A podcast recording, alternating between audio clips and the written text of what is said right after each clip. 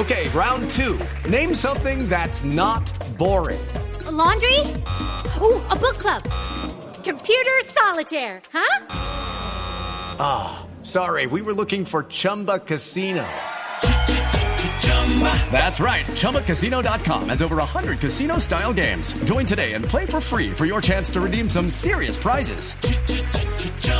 ChumbaCasino.com. No purchase necessary. Full prohibited by law. 18 plus terms and conditions apply. See website for details.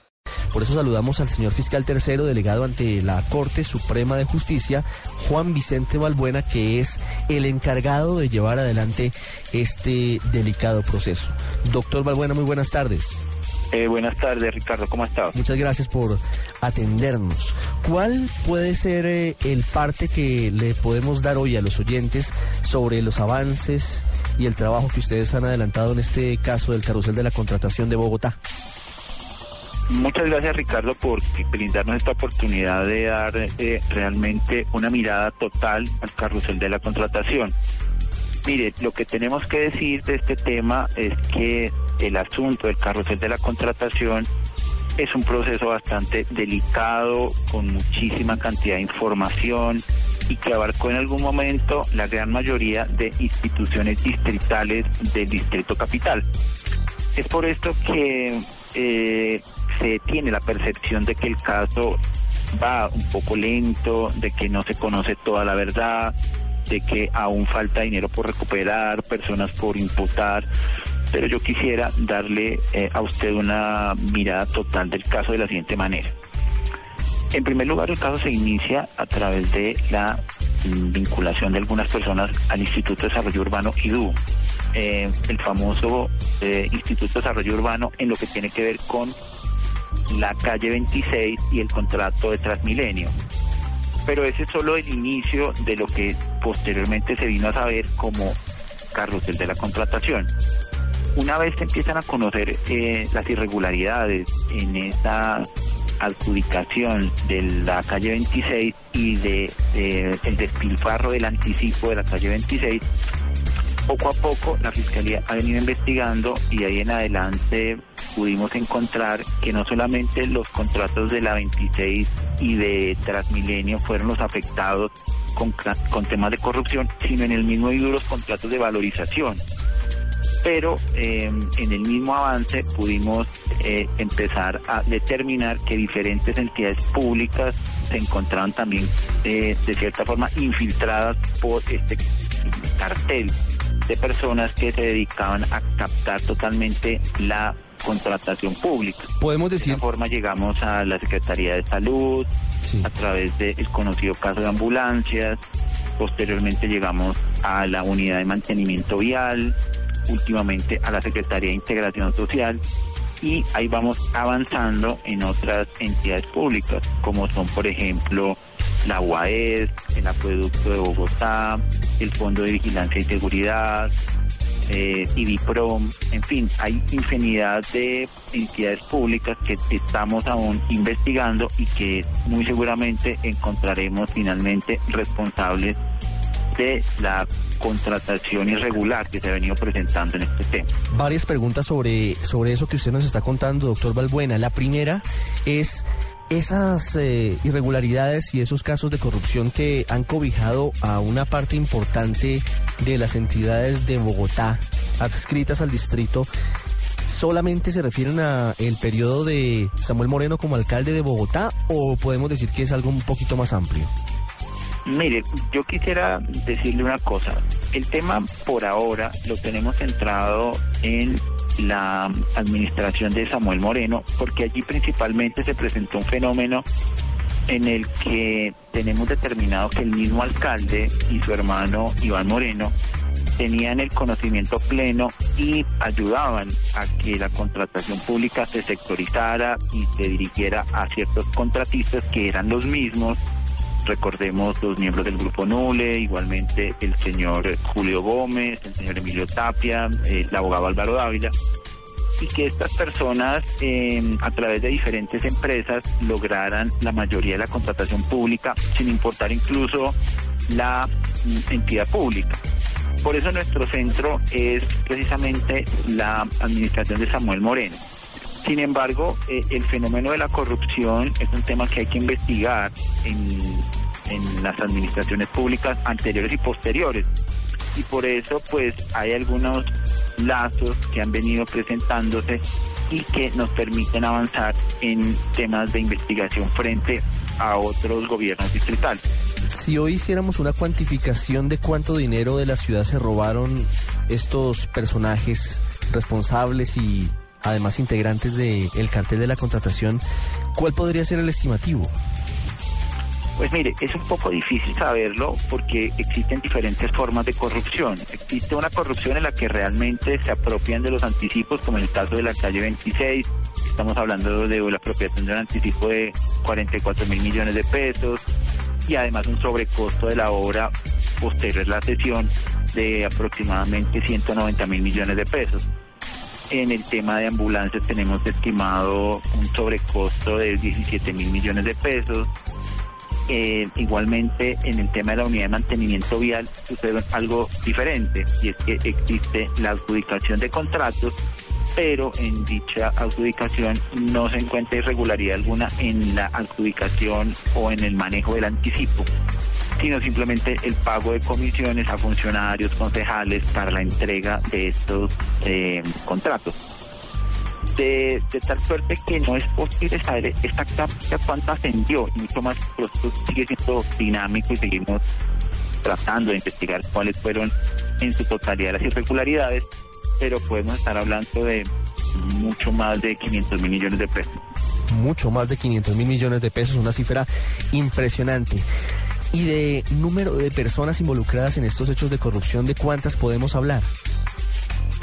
Sí, es una pregunta muy interesante porque eh, el fiscal general de la Nación, el doctor Eduardo Montalegre, le ha imprimido prioridad a este caso.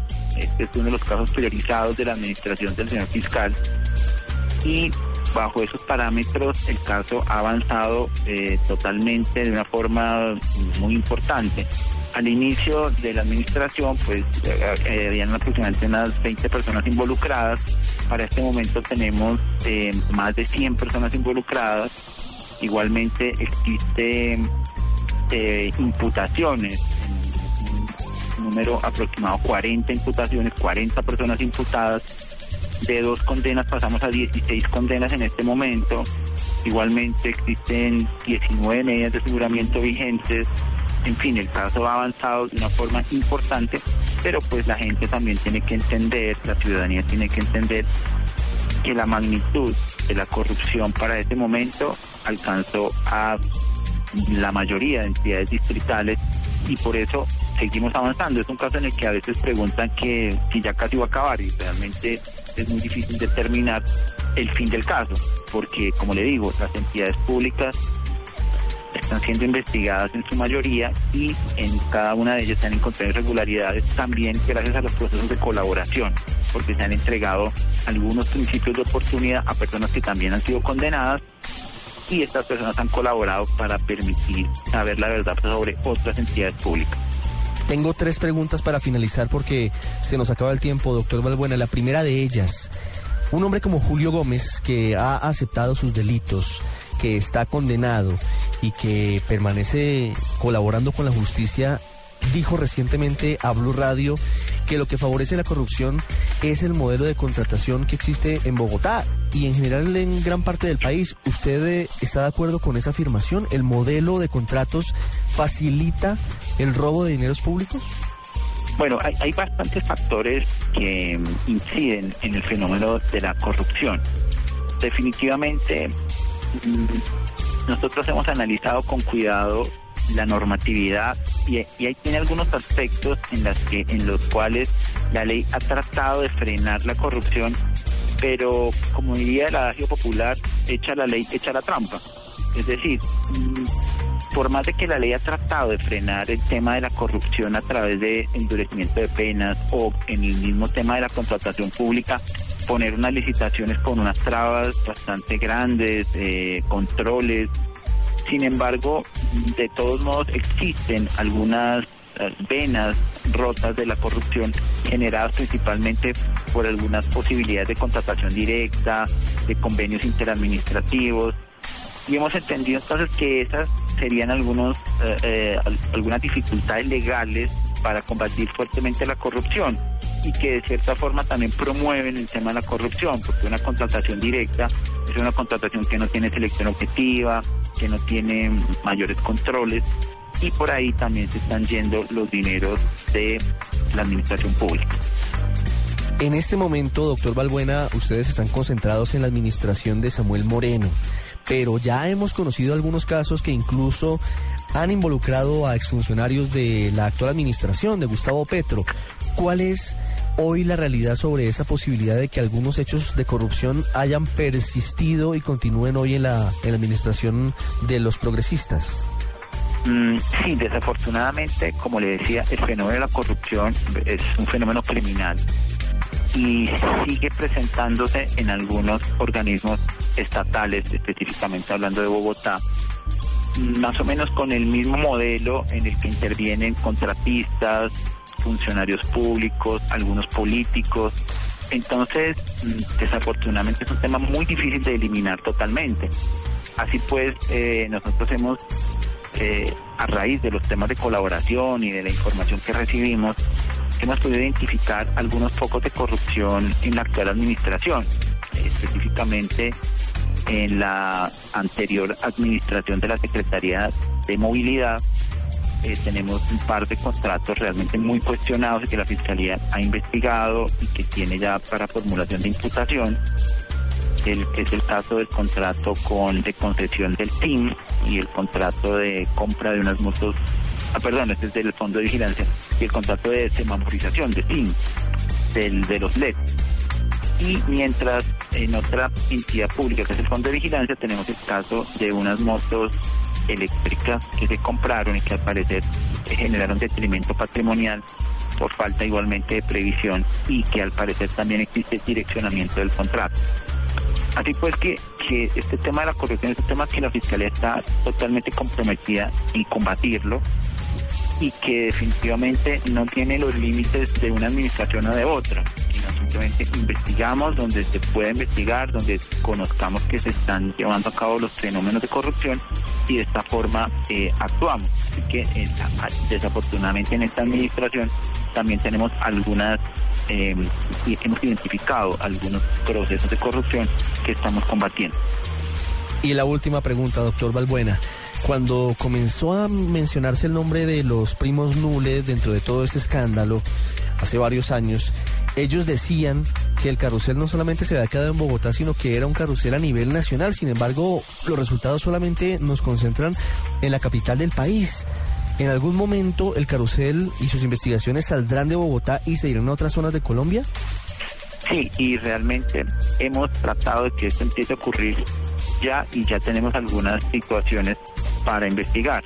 Así tenemos procesos, por ejemplo, en Ipiales, tenemos procesos en el Cauca, tenemos procesos en Valledupar, tenemos procesos en San Andrés, en los que poco a poco hemos descubierto que el modelo de carrusel de la contratación, en el cual participan contratistas, funcionarios públicos, políticos e intermediarios, se replicó en dichas ciudades y probablemente en otras ciudades del país y estamos comprometidos como administración de investigar este tipo de fenómenos de corrupción y ya llevamos ciertos avances en esas regiones donde le he mencionado.